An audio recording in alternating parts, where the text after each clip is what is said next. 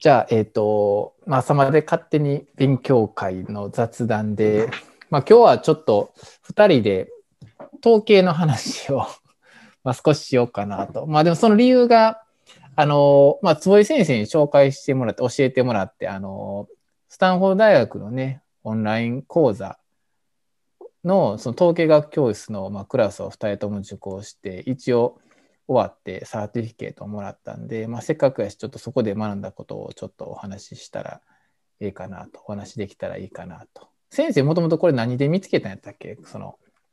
えっと、僕、なんやろ。ネットでまあ探してって、おすすめ biomedical statistics course みたいなんで、うん、まあ結構評価が良かったんで、まあ受けてみようかなと。うん、まあ、最初本当に一番初めは、それこそ MPH をちょっと取るコースを受けようかなと一生思ったんですけど、うん、すごいやっぱハードル高いんですよね。ちょっと調べたら多分わかると思うんですけど、あの、まあ、英語の点数もいったりとか、あと SAT、SAT ですかね。あの、うん、ああいうのがいる場合もあったり、なかったりもしますけど、まあ、ちょっと、そこでしかも結構学位をもらうとなると受講料も高かったりして、うん、そこまで今自分がそれにペイするっていうのはあれだったけど、やっぱ統計が勉強したくて、まああの、体系的に学べるっていうのはこれかなと、試しにやってみるとすごい良かったんで、うん、っていうとこですね。そうやね。すごい良かった。うん、ねやっぱ NPH ってなると、もうそれこそ、まあ、授業料で言っても何百万とかってね、うんうん、話に、まあ、もっと安くても短期講習とか、うん、夏季講習的なやつでも100万ぐらいとかするかな、うん。ね、結構いい値段するし、はい、それのエフォートも結構やっぱそれなりにね、必要ってなってくるので。でこれやと何本ぐらいやったっけ？えっ、ー、と300ドルぐらいやったっけ？375ドル。うん。そうやね、400ドルぐらい、はい、まあだから4万円ぐらいのもんっていう話なんで。そうですね。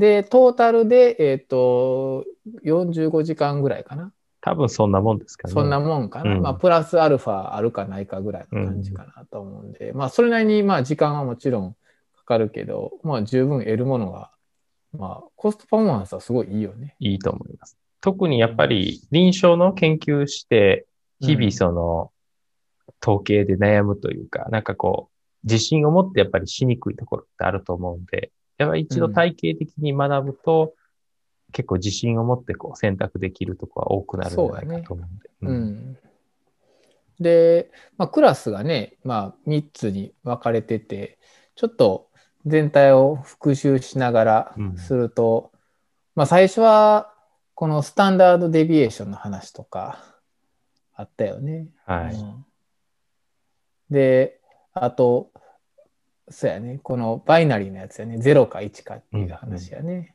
うん、うん、で、やっぱり一番この印象に残ってるのは、俺はこの68、95、99.7ルールっていう、うん、いわゆるね、あの 1SD、2SD、3SD っていう感じやし、一回まあちょっとクラス1のやつをざっとこう見てみて、坪井先生の中で印象に残ったことがあったら、いいあれ、また教えてもらいたいけど、この後は、レートディファレンスの話とか、リスクディファレンスの話とか、オッズ比とかの話っていうのを大体メインでやってたかなっていう感じやけど、ね、なんかクラス1のやつでもなんか印象に残ってたことって？そうですね。あの、やっぱり Z スコアとかのあたりですかね。Z スコアって確かクラス1。Z スコアってクラス2ちゃうかったっけ？あ、2でしたっけ？うん。Z スコアクラス2でしたっけ？ちゃうかったっけ？そうやね。あ、ここで。Z スコアって、そうそうそうそう。だから、クラス1は結構、その、概念もっともっと、もっともっとそうそうそうそうそう。それこそ、ディストリビューションの話とか結構かなり裂かれてたと思うんだよね。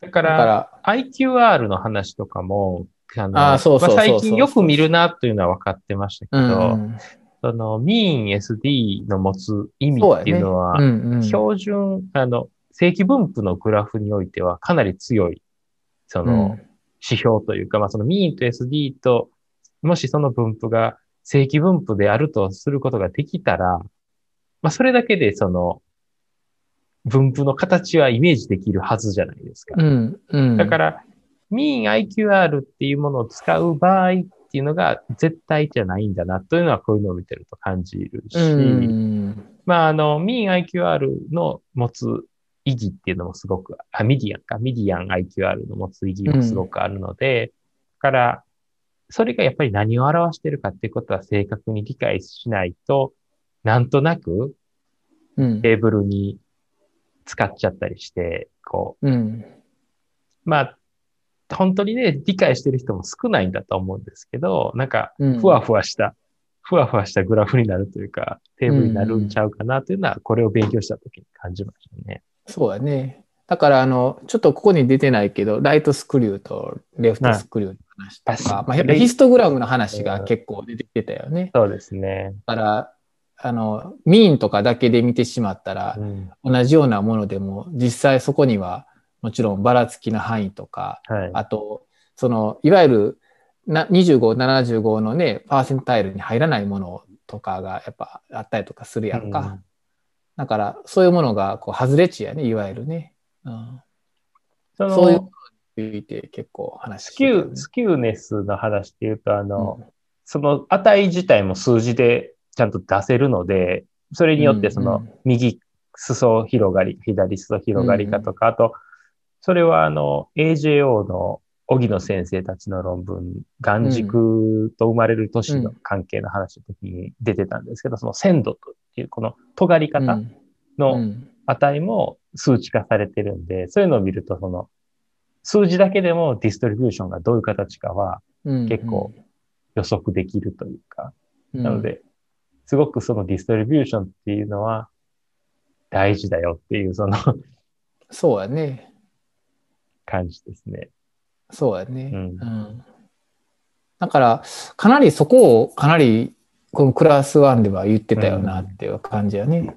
でも実は最後までそういうのが繋がっていってますもんねつ。ながってるよね。そうそうそう。常にこの正規分布っていうのが基本でう、ん。だからそれの、要するに否定ができる。だから95%が、まあ、の外を超えたときには、それが、その仮説を棄却して、だから、だから、だからそれは普通は起こり得ない話なので、優位であるということが言えるという話になる。それはあくまで正規分布の、まあ、いわゆるこの68、95、99.7の、まあ、ここれのイメージ、正規分布をイメージして、それからどれぐらい外れてるかっていうことが、まあ、いわゆるその起こり得る偶然性を否定できるかどうかっていう話になる。それどれぐらいだからそこから外れてるかって話なそうので、ですねそ。れがいわゆる優位な差であるとうん。いう話になると。それが確率なんで、だからいかにこの正規分布っていうのが大事やし、まあ、後半にも出てくるけど、だから正規分布させられるよう、させるようにとか直線上に乗るように数字をこう逆に、うんあの変換してね、まあ、あのログに、えログ指数にする。ログですね。ログに右、右、あログにするんですねうん。まあでも、あの、いろいろ、いろんな transformation があるのまあねで。ト transformation だからするっていうことが、まあ、大事っていうかそれによってまあ見えてくると。はい。っていう話があって、あとはこのリスクとレーシ、レーシあのー話とか、あとレート、オッズ比の話と、あと rate difference の話とか、ね、まあ、計算とかでもちろん知ってるし、で、あとは、あのーそうやね。うん。そう、オッズ比っていうものを使う場合とリスクを使う場合っていう、その、コモンな、あの、うんリスクを見るときは、オッズ比は向いてないよとか、そうやね。そういったのも、だからこ、れやね。はい。あ、そうそうですね。まさにこれですね。うん。オッズ比っていうのは、プロバビリティを1引くプロバビリティで割るから、そのそう、強調されるというようなイメージでうん考えてもらったらいいですよね。だから、2分の1、50%の場合は、1対1。一体。うん。で、75%、リスクが75%の時は3対1と。うん。で、だから、そうやね。だからこの時は、だから9分の1になるもんね。えっ、と、10%の時。そうやね、10%の時はね。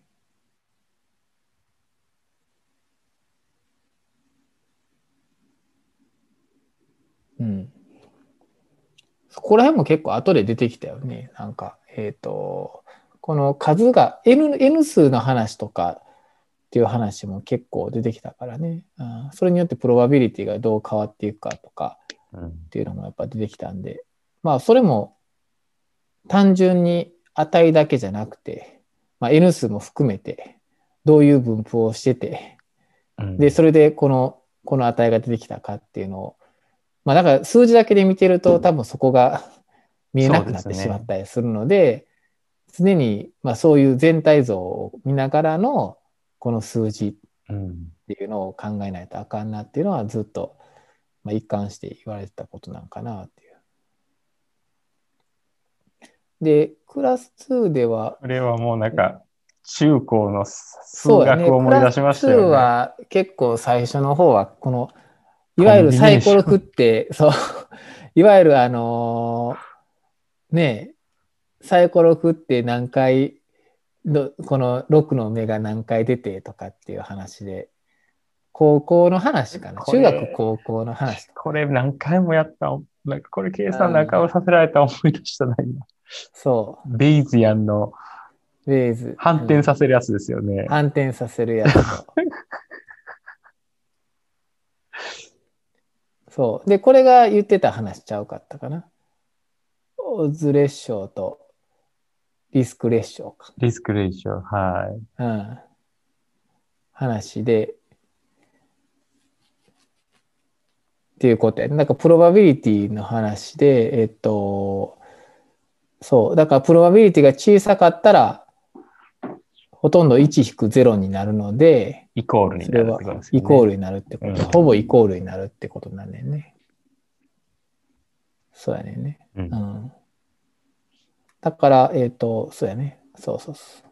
だレアディジーズやとほとんど一緒になるっていう話で、うん、逆にコモンで30%ぐらいのそれがディジーズやった場合はすごく影響を受けるっていう話で、でね、オーツ、オーツレーションとリスクレーションは異なってくるっていう話なんでね。うん、これもなんかこういう数学の計算式とかを元にしてやってもらうと、しかも具体例も結構出しながらしてくれるので、すごいこう分かりやすかったよね。うん、あとはセンシティビティとかスペシフィシティとか、ね、このそうやね、PVV、NPV、カルキュレーションの話。あとは、そうやね、このバリアンスとスタンダードデビエーションの話かな。あとは、その、えっと、あれ何でしたっけ？えっと、モンティホール、モンティホールクエスチョンでしたっけ？なんかあの、うん、カップに一個だけコインが入ってて、うんうん。あなたはどれですかって選んで、うん、それじゃない、それ、例えば一番右って選んで、じゃあ残りの二つのうち、違うのだけ一個目してもらった後に、あなたは変えた方が確率が上がるのか差が変わらないのかっていうので、絶対変えた方がいいっていうような、確率の組み合わせの問題の時に、まあなんかその感覚的にはなんで変えた方が上がるんかっていうのがよくわかんない時はあるけど、ちゃんと一個一個計算したら、それは変えた方が上がるって。それは上げるっていうことになって一個情報が追加された状態での選択だからっていうのが、まあ、ベイジアンの考え方につながっていくじゃないですか。そうやね、そうやね。事前確率と自己確率の話になってくるまあ、そこら辺が、まあ、僕らがやってる統計ではあんまり使わ、使ってないけど、実際はもっと使わなあかんところっていうのはあるんだろうし。そうやね。ここら辺ってでも医療統計であんまりあんまり、どうなるな。多分、そうやね。いや、でもね、なんかね、それってあんまり理解しないだけで、いるとこあると思うんですよ。医療統計に。でも、うん、今のレベルではあんまりこう、使わずに突破できてるというか。そうやね。まあでもこれも具体例としてね、マンモグラフィーの話とか、こうやって出してるし、あんまりだからまだ意識してないだけなんかな。実は見逃してることがあったりするんかな。うん。もしかしたら。まあこういうカイ二乗検定の時とか、なんかこういう時で使うんかもしれへんけどね。うん、 sensitivity、specificity とか見たりとか。するときかもしれへんけど、ちょっと今の最近の見てる論文とかでも、あんまりこれに合致するようなものが、うんないですね。うん、うん。またそういうのが出てきたら、ああ、これがそうなんやなっていうのは なるかもしれんけどね。であとはやっぱこの Z 値の話やね。ああ、そうですね。Z 値。うん。まあ、ここですごい僕が思ったのは、やっぱりその、Z スコアっていうスコアにすることで、単位がちゃんと消えて、それで、その、ここにまさに書いてますけど、その、ユニバーサルカレンシーになるっていうのは、あ、そういうことなんだっていうのは思わされましたね。うんそうやね。まあ、そんなことも知らずにしてたのみたいな話ではありますけど、本当に、まさしく、しつこくこの計算させられましたもんね。なんこのか、計算したよね。うん。あとはこれでどの辺でどれぐらいかっていうのをウェブサイトで見て、この Z スコアがどれぐらいやったら、プロバビリティが何パーセントではいとかね、あって、そうです Z ねスコアが何ぼ以上やったら、まあそれが必然的に、じゃあ probability がどれぐらいか。まうん。あそれはもちろん正規分布してるっていう話の、こう normal はい。 distribution やったらっていう話に、ねなるけど。うんうん、うん、うん。そうですね。うん。だから normal distribution も余計よりね、大事っていうことやね。うんで、あとはこれがう N 数がね、スモールサンプルやと、ね、あの、この Z のディスト Z スコアがまたね、ディストリビューションが変わるっていう話やね。うん。だから、そういうのを T ディストリビューションっていう。これは俺知らなかったけど、こういう話とかはねこういう言葉もあるね。今、だから、統計のソフト走らせると、うん。全部書いてるって気づくんであ、すよ、ね。書いてるね。はいうんうん。そこが、ね。そうやね。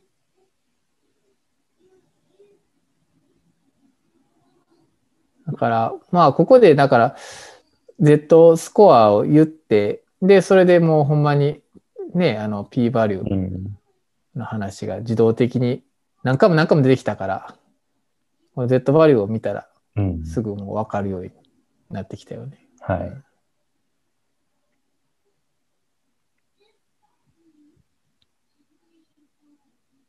で、最後の方でようやく、あ、ちゃうか、その前にタイプ1エラーとタイプ2エラーの話だ。ああ、そうですね。うんうんこれも最近すごく強く意識するようになって、その、うん。まあ僕らのその特にイメージングとかだと、それをうん。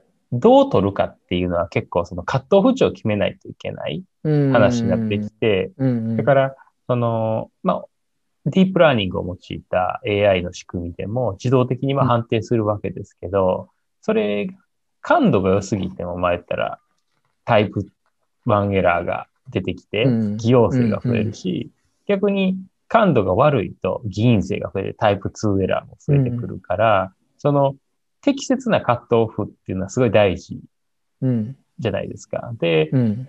今まではまあそのベストしか目指してないっていうか、その、っっていうイメージがありましたけど、やっぱりこれはそれは不可能なわけで、結局タイプ1エラーとタイプ2エラーのバランスというか、その、うん。まあコロナのね、あれの PCR とかでもよく言われるとは思うんですけど、だから、まあ何に使うのかっていうのがまあ大事かなっていうので、うん。その目的にあった、この絶対落としたらあかんもんとか、いや絶対拾い上げなあかんもんなんか、なんかどうなんかとか、なんかそこら辺は考えないと、まあ、例でもね、なんか出てきた気しますけど、うんあ全然使い物にならない検査と使い物になるケーサーみたいな。そういうのは、すごくこのタイプ1エラー、タイプ2エラーを理解すると分かりやすいんじゃないかなとうん思うんいます。確かにね。あの、例えばカシアで入ってる、あの、エクタジアスクリーニングってはい、はい。あるんだよますね。。あれって得意度100%ね。あーだから、まあそうやって計、その回感度は60%ぐらいないね。なるほど、なるほど。うん。だからあれは得意度をめちゃくちゃ上げるやつにしてる。得意度100でフィックスさせた時のそうっていうそうそう。やつですね。そうそうそうそう。だから、まあ感度は別に低くてもあーなるほど。別にいいスクリーニングだから。そう、そういうう、んそういうので、あれは確かややってる。まあ、なそういう目的で入れたっていう。なるほど。だから陰性やったら陰性ってことですよ。感度が。あそうとだと陽性やって陽性ってことか。あ、感あ感感度が100%か。あ、そう。得意度が100%。あ、得意度が100%。あ、陽性は陽性。陽性は陽性。あ、そういうことか。うん陽性は陽性。そう。でもか、えっ、と、でも陰性やからといって、陰性とは限らない？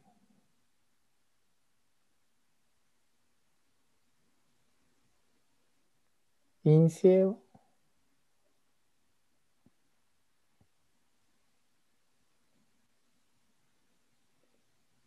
陰得意度は陰性のやつを陰性って判定できるってことじゃないですか？じゃなかったっけ？得意度は陰性が陰性か。だから、得意度100%だから、これで陰性って出たら、まあ陰性と言える。ィ陰性といえば、 false positive がないっていうことか。あ、そうかそうか。え、ちょっと待ってよ。こうそれで結構混乱しますよね。そうや200分の0ってことやね。 specificity が。え、でもね、100%やろ ?200 分の、100%やから200分の200やね。例えばこれで言ったら。あ、だからそうか。陰性は陰性ってことなのか。性は、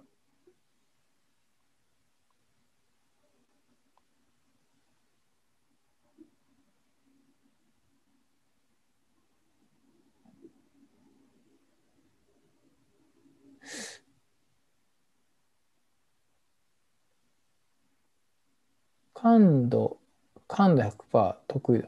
感度ってでもキャッチできるやろ？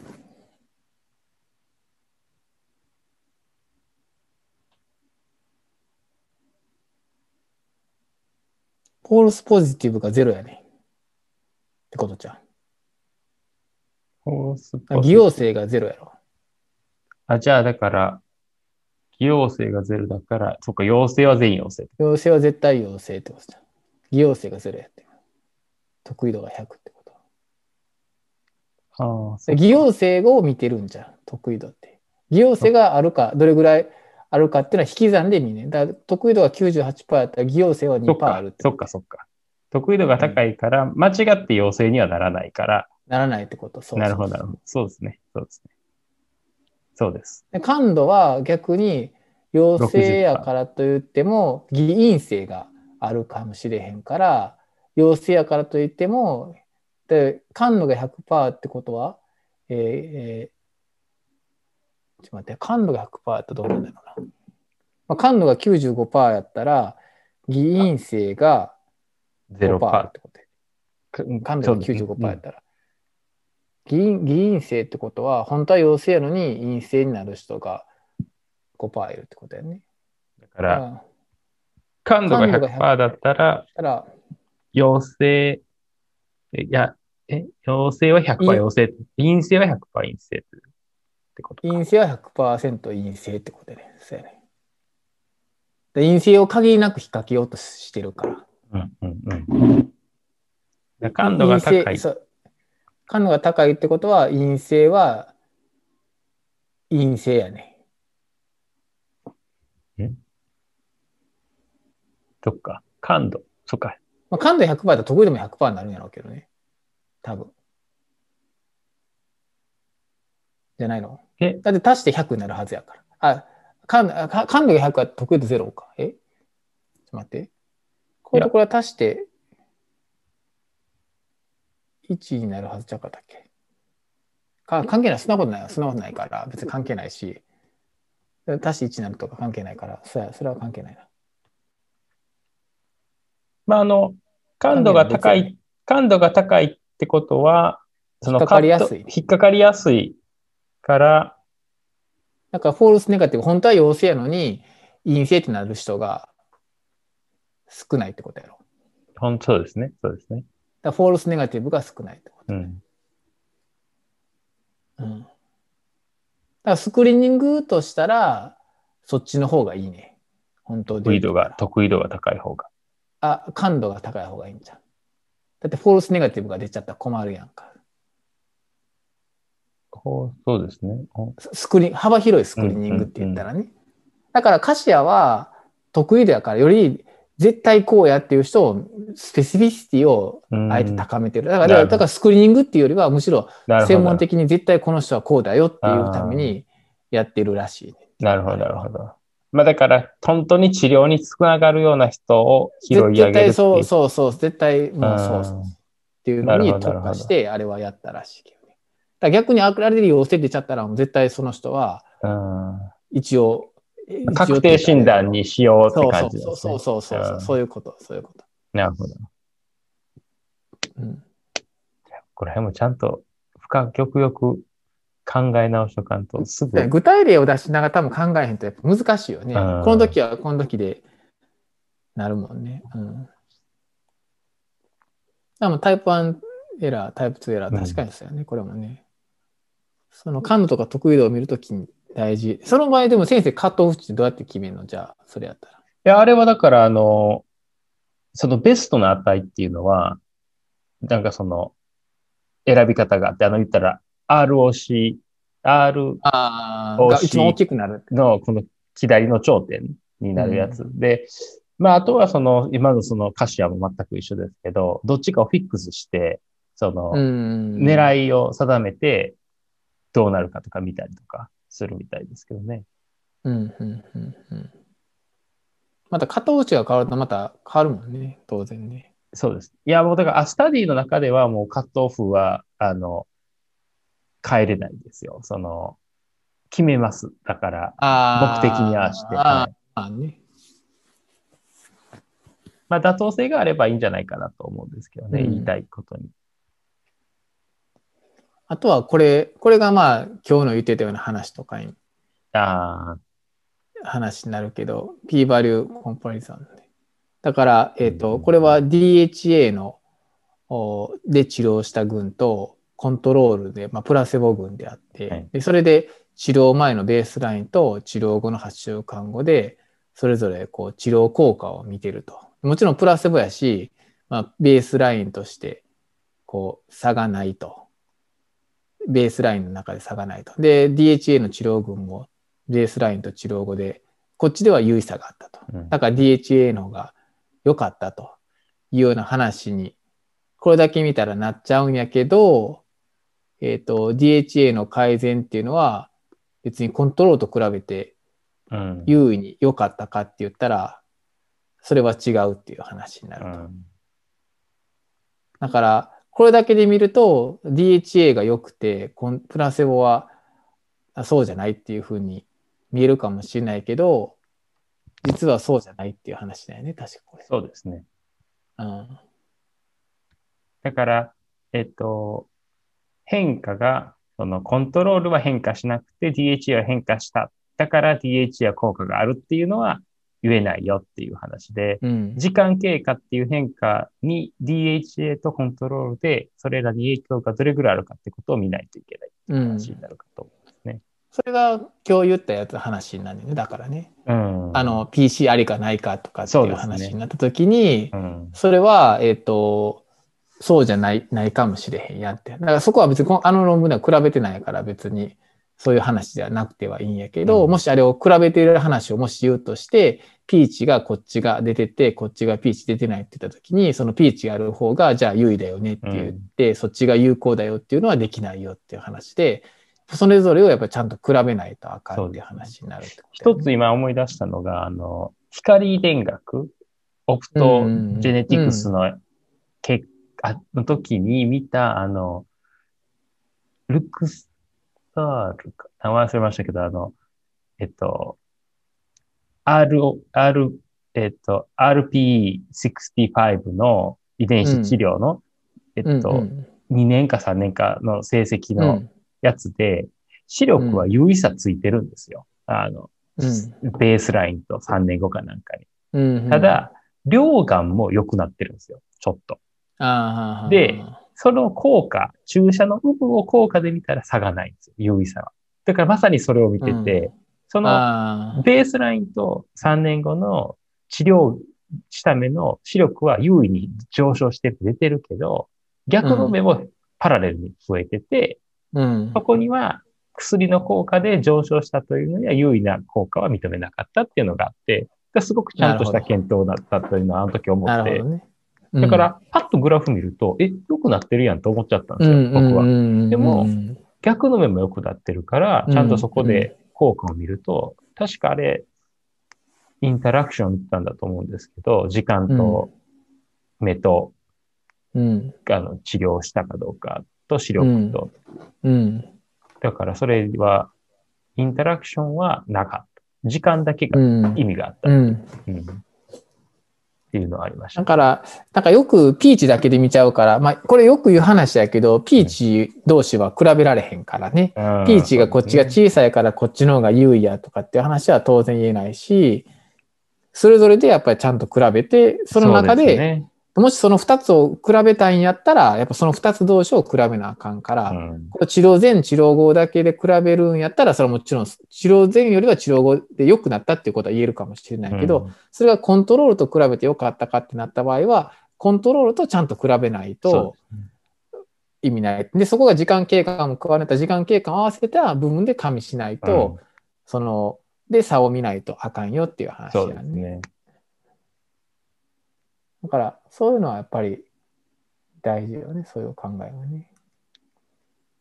だからピーチがようやくここら辺で最後で出てきたっていう話になったよね、うん、クラス2の最後でね。で、クラス3はもうあくまでやっぱ実践的な、まあ、T テスト、ペアで T テスト、アノーバーの話から、ね、えー、この会議場検定とか、あとこれ、マック、これ知らへんかってん、これ、マック、マクネマーズテスト。マクネマーズテスト。これはだから、ありなし、えっと、ありなしの。ミナルの、えっと、判定、陽性陰性の一致率を見たりする。うんうんうん。テストですかね。これやったことなかったけどね、今まで俺は。まあ、僕も僕自身はやったことないですね。なんか読んだことはあります。うん。何かとかで多いんじゃないですかね。そのなんかだから、判定、賢者 A と賢者 B の陽性陰性の一致率とか見てるような。なるほどね。あとはまあね、ウルコクソンの話とか、ロジスティックの話とか、カプランマイヤーとかの話とかも。なんか今まで僕、その今のところで、その、うん、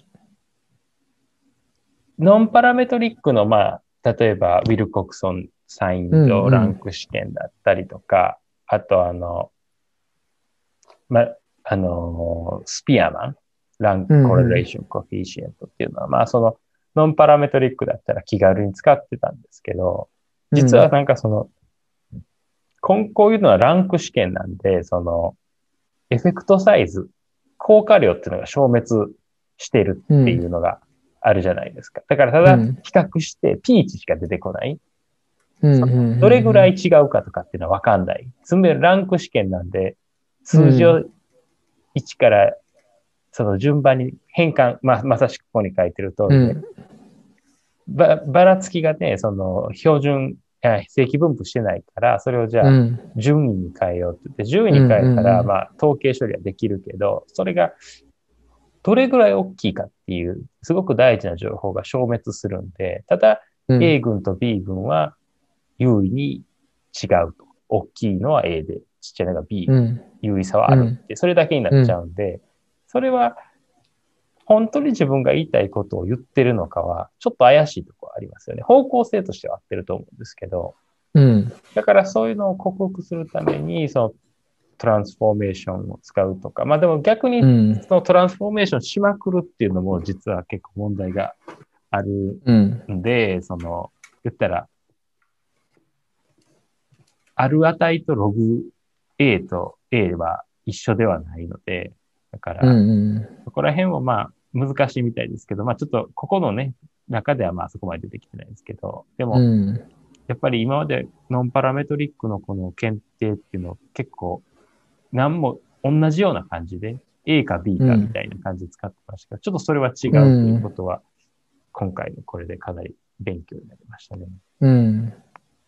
これもでもそうするしかないから、これが、まあ少なくとも普通の正規分布とはも全然違うから、うんまあ少なくともより正規分布に近い形にしようと思うと、まあ、こういうトラン、ある意味これもトランスフォームさせたまあ、トラン。ですね。うんうんうん。だから、まあ、その元々の値を使うよりはマシでしょうっていう話っていうことやと思うから、まあ、それにできるだけ近づけるために一工夫してうんやったっていう話なんやろうね、多分そう。ね。うん。そうやね。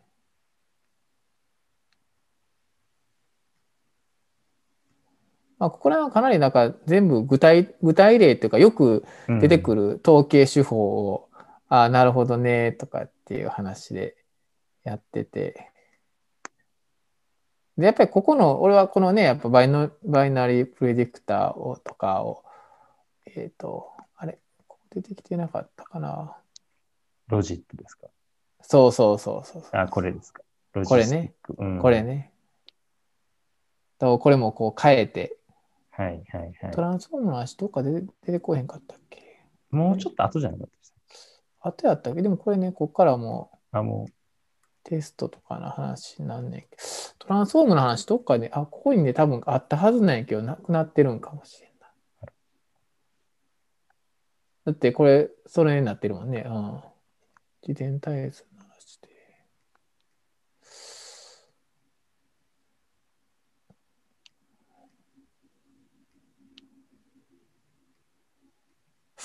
どっかなくなってるな。うん、トランスフォームの話はすごく印象深かって、あ、なるほどなーって思った記憶はあるけどう、ね。うん。このクラスさんでなんかある？先生。うーん。まあ、一つやっぱこう、ロジットですね。あうの、ん。オッズ、オッズをそこに持ってきて、あ、そ、そんなんなってんや、みたいな。 logit function ってそういう意味なんや、みたいな。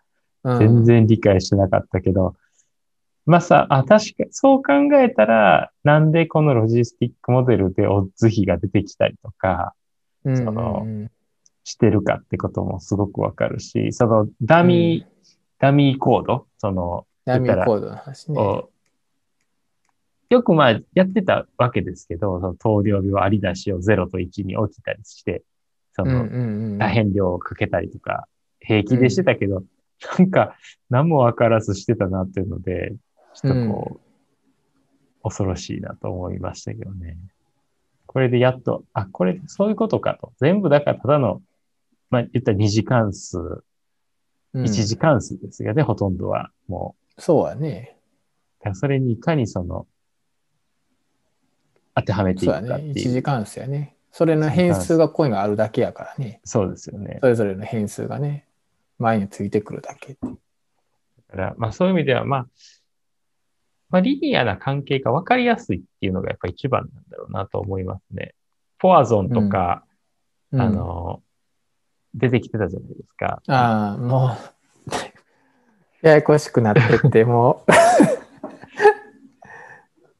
だから僕もね、使ったことがあるんで、ちょっとあの、興味深く見たんですけど、あああ、そうなんやね。の、やっぱり、合う、合うというか、その、統計手法としては、ああいうその、離散的な数字のうん。回数、カウント、回数とかの場合は、合う、合うみたいですね。いいというか。あれなんかありましたよね、うん条件が。なんかあの、うん。ミーンと SD がうん。どっちが大きいみたいなのが。そうやね。えっと、これ乗っけてへんかったかな。ちょっと、ここにはなんか今、まとめてなかったかもしれん。すごいな、本当でも。まあ、いくつかピックアップしといたら、うん。なんか後で見たときとかにとか、全部大事に見えるけど、うん、思い出しやすいし、キーワードだけパッパッパーって入れといたら、ああー、これこんなんあったよね、とか、あれ結構見にくい、見にくいねんね。なんか、あの、もう全部、あの、なんていうか、プロテクトされてるから、あこう、いわゆる一覧とかにもう見にく出せへんしうん、全部 PDF とかになってるから、ちょっと見にくいんでね。なんか全体がこうやって見えるといいなと思ってね。うん、そうやね。まあ、やっぱり原理が分かったなっていう感じとか、あのほんまに先生がさっき言ったみたいに、実は統計ソフトちゃんとやってるやんっていう。ほんまに。そうそうよく、こんなにやってくれてんのに。やってるけやどピーチしか見てねえみたいな。っていうのはあったんで。そうです。でも多分この、この、ここのクラス3で3つ目のやつは、あくまでやっぱり1番目とか2番目が分かってへんと、結局これだけ聞いても、多分またピーチでしか見てな、見えへんくなっちゃうんやろうね。だから最初の1とか2で、えーすごく徹底的にやっぱりディストリビューションの話とかをはい。叩き込まれるから、全然また同じような話を聞いた時にちょっと違って聞こえるよね。本当よくできてると思うんですよね。こうんうデザインとして。うん。だから、それはすごい良かったなと思ったんで、ぜひみんな受けたらいいんちゃうかなって思うぐらいの。いや、思います。でまあまあ時間かかって結構しんどい部分もあったけどね。ねうん特に最後の方はね、やっぱり。うん結構長かったですもんね。一セクションが最後らへん。そうや、長かって、最後の方はうん1セクション30分とか30分とかあって、それまでのやつは結構5分とか7分とか、小気味よく行きましたけどね。だからまだ良かったし、けどやっぱり難しくなっていったしね、やっぱりだんだん。うん。応用編になっていくから。そうですね。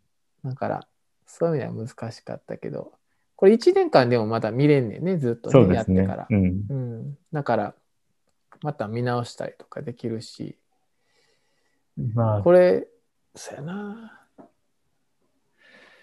集中してやった方がいいかな、やっぱ。どう思う？あーいやでも僕ちょっと空いたんですよ。1、2うんうんはパってやって、で、3はうん。ちょっといいろいろ忙しくなってきて、1ヶ月ぐらい空いたんですかね。うん。そしたらね、やっぱ結構忘れてきて、だからまずはやった方がいいなと。ああ、そうね。うん。まあ、その間もずっとまあ言って統計使ってるわけなんで、まあうん。まあ、完全には忘れないですけど、今でも最初のあたりとか先生の見させてもらったら、うん。ああ、そんなんやったな、みたいな感じなぐらい、うん結構始めたんに、え、いつやったやろ忘れたけど、5月ぐらいですかね。うんうんうん。もうちょっと前やったかもしれないけど、なんかもうだから、結構、かなり前な感覚があって、うんうんまあ、やっぱり、ある程度詰めてやらないと、なるほどね。かなとは思いますけど、まあ、一個終われば大丈夫かな。ワンセクションはある程度ア詰めてンセク、ションはそうやね。やっぱり結構関連した話ずっと出てくるし、ホームワークまで最後、ね、最後のセッションのホームワークまで。ホームワーク難しいですからね。うん。そうやね。うんだから、そこまでは、ホームワークまでの一個一個の中、一つのセッションというか、まあ、クラス1、2、3ってと大きく分かれてて、一個の中に4つぐらいこうセクションがまたあんねんね。で、それぞれがまあ多分2、3時間ぐらいで終わったりとかするけど、その1そうですね個はパ1回で終わらした方がいいよ。そうですね。ホームワークがやっぱ結構難しくて、うん最後のファイナルテストはまあそんなに難しくないけど、ホームワークは手手厳しくやられますね。難しいからね。だから、まあだからそれで、ホームワークで勉強になるっていうか、まあうん聞いてるだけだとなんか分かった気になるやん。ああ、大体分かる分かる分かる。で、ホームワークになった瞬間に、で 全然分からへんとかって。わかります。その感覚。あ打ちひしがれる感じがします。ー俺何聞いてたんやろ？みたいな。もう一回聞こうみたい まあでも、僕はちょっとあの、実際結構使うんで、もうちょっと、あの、今また別の、ちょっと知りたい、スペシフィックな内容を探してやろうかなと思って。特にそな。の、混合効果モデル、混合効果モデルってずっと言ってるんですけど、その、インタラクションとランダムエフェクトとかの違いっていうのは、いまいち僕の中で分からなくて、まあ、ちょっとそれは勉強しようかなとは思ってますね。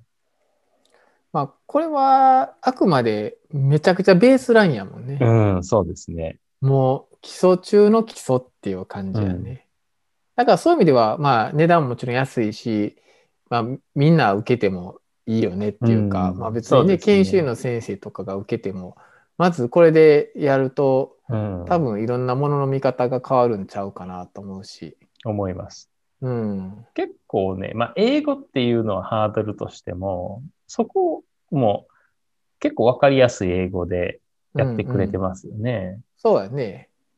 すごい綺麗な英語やから。うん。で、あとなんか字幕とかもあるやん、一応言ったら。ああ、なんか。あるのもあるんか、ないのもあるんかな？いや、多分あれ、音声についてるんじゃないですかね。あの、あの、ソフトが自動で作るか、多分そんな感じじゃないですか。全部ありますよね。確か CC って押されて出てきますよね。うん。ああ、ああ、ああ。